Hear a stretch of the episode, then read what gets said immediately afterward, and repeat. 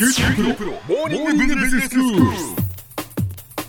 今日の講師はグロービス経営大学院の村尾恵子先生です。よろしくお願いします。よろしくお願いします。先生、今日はどういうお話でしょうか？はい、えー、まあキャリアについてみたいなところでですね、えーこれからのキャリアを考えていくキーワード、まあそんなところをベースに考えていければなというふうに思っています。はい。まず、まあ人生100年ということが言われ出しましたが、うんまあこれ実際ですね、普通に考えると、えー予防医療も、それから治療の医療も、ええあのいろいろ進化してきてます。そうすると、まあピンピン健康に元気にこう100年まで生きる、まあそんな確率が圧倒的に一気に高くなってきた、そういう時代だということなんですよね。うん。なので以前昭和の人生すごろくというそのそれをコンプリートする概念はなくなったというふうに、まあ、実際経産省の資料も言ってたわけですけれども、ええまあ、昭和の人生すごろくっていうのは、まあ、普通に年功序列で終身雇用で定年まで働いて、うん定年からは、えー年金生活ですよみたいなところだったわけですが、はいはい間違いなく、まあ、国の財政的にもですね、えまあ、60歳とかで、まあ、基本的に定年で年金とか言われてももうないわけですよねお金はおそらく。ですよね。そうすると、まあ、そこからのセカンドキャリア、まあ、セカンドキャリアっていうかもうパラレルなんかもしれないですけれども、うんまあ、それを一体どう考えていくかもうこれはすべてはもう自分ごとですよね。だって人生100年というのが前提にあるとするならば、60歳でもし仕事を辞めたら、あとじゃあ40年、はいどうやって生きていくんですかっていう話ですもんね。そうですよ、そうですよ、本当に。なので、今までの前提から20年伸びる、まあ、60定年で、まあ、80ぐらいまで実質働くとすれば、20年ぐらい伸びた感覚を、やっぱり今この瞬間に持たなければならない ということなんですよね。うん80歳まで元気に働くっていうね。はい。これは本当に急に来た概念ですが、もう間違いなく私自身も自分ごとになりましたし、はい。私も実はついこの間カナダに1ヶ月留学してきたんですね。今46歳なんですが、はい。えーこの年からですね、やっぱり英語頑張ろうと思ったのもやっぱりありまして、まあえーまさに人生100年を真剣に考えた時に、やっぱ取り込んでおかなければならないと思いましてですね、はい。ちょうどサバティカル休暇っていうあの学校の制度があるので、まあそれを利用していかせていただいたんですけれども。そうですか、はい。すごい先生。でもやっぱりね、これからのその長い人生を考える上で、はい。じゃあどうやって自分が生きていくのか、うん。何を身につけたいのかはい。っていうことは考えないといけないことですもんね。やっぱりちょっとここは立ち止まって、ええ。ちゃんと考えるってことが非常に大事だと思っています。はい。それからやはりパラレルキャリアということで、まあ、前回のテーマでもありましたけれども、副業、兼業が当たり前になった時に、まあ、自分は一体どうするのか、これは2つ目のやはりキーワードですよね。ええそして、定年の制度は廃止だというふうな概念も、やはり持っておくことが非常に大事です。うん。そして、えー人生、4つ目のキーワードとしては、二毛作、三毛作というふうに言われますけれど二も、毛作三毛作ですか。これはそうですね。少しパラレルとはちょっと違う概念ですが、うん。まあ、それこそ40になったら次の仕事60歳からの転職みたいなのもおそらく普通になりますんでそうすると 3, 3つ目だと三問作みたいな話もおそらくなるでしょうし。なるほど。じゃあ副業とか兼業のように、うん。今仕事をしていて、うん。えーその副業として別のことをするというのとはまた違って、で、はい、一旦じゃあ60歳で今の会社をじゃあ定年を迎え、はい。でもその次の働き、はい。ね、どこで働くかという働く場所で次の10年、20年そうですね。っていうことになるわけですね。はい、生涯一つの企業というのはもうもはや死後じゃないですが間違いなくない概念になりますね。あ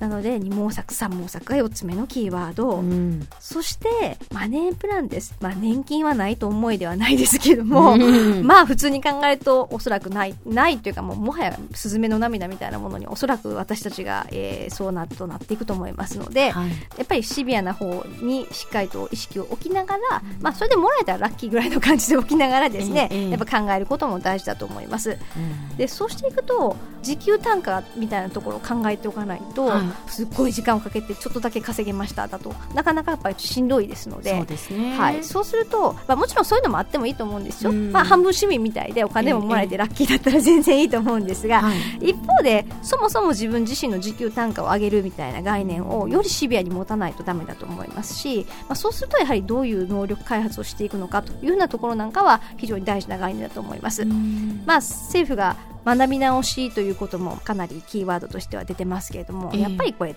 絶対大事なんですよね。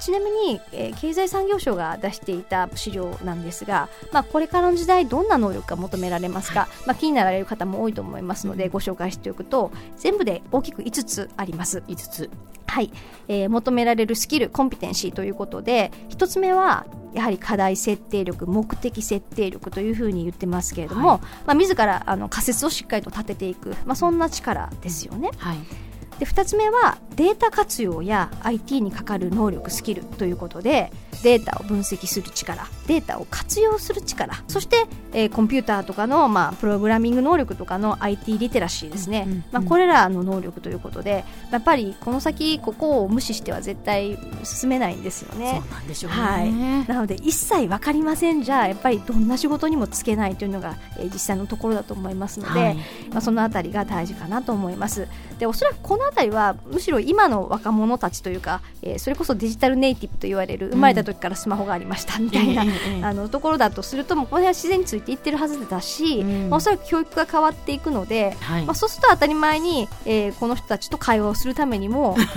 絶対必要な能力なので、まあ、意識していかないとだめだということでしょうか。そうですね、はい、もう本当あのそういうデジタルネイティブと会話をするときにもう会話ができなくなるますよね。そうですね。そして3つ目がコミュニケーション能力、はい、4つ目が分野を超えて専門知や技能を組み合わせる実践力、まあ、いろんなつながりを作っていくような、まあ、論理的思考力ですね、うん、そして最後に、まあ、リーダーになる資質ということで、まあ、やっぱり人を動かしていく人間を扱っていく能力そんなところを挙げています、はい、まあ、今ちょうど専門実践給付金というのがありましてですね、はい、最大112万まで、えー、雇用保険をかけている人はですね国から支給されるという制度があっていろんな制度があるんですよね、えー、なんで知ってる人は知っててそれを使って着々と学び直しをしているというようなところだと思いますので、まあ、そういうのもだからね自分がちゃんとその情報をキャッチできるかっていう力につながってくると思うんですが、はい、そういう国の制度なんかをきちんと活用して、はい、自分にとってのその能力を身につけるための資金なんかもあるわけですよね。はい。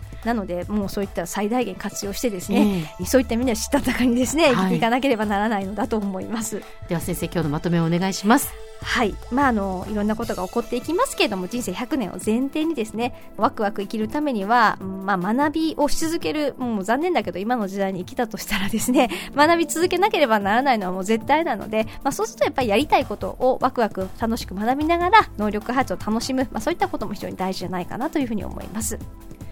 今日の講師はグロービス経営大学院の村尾恵子先生でしたどうもありがとうございましたありがとうございました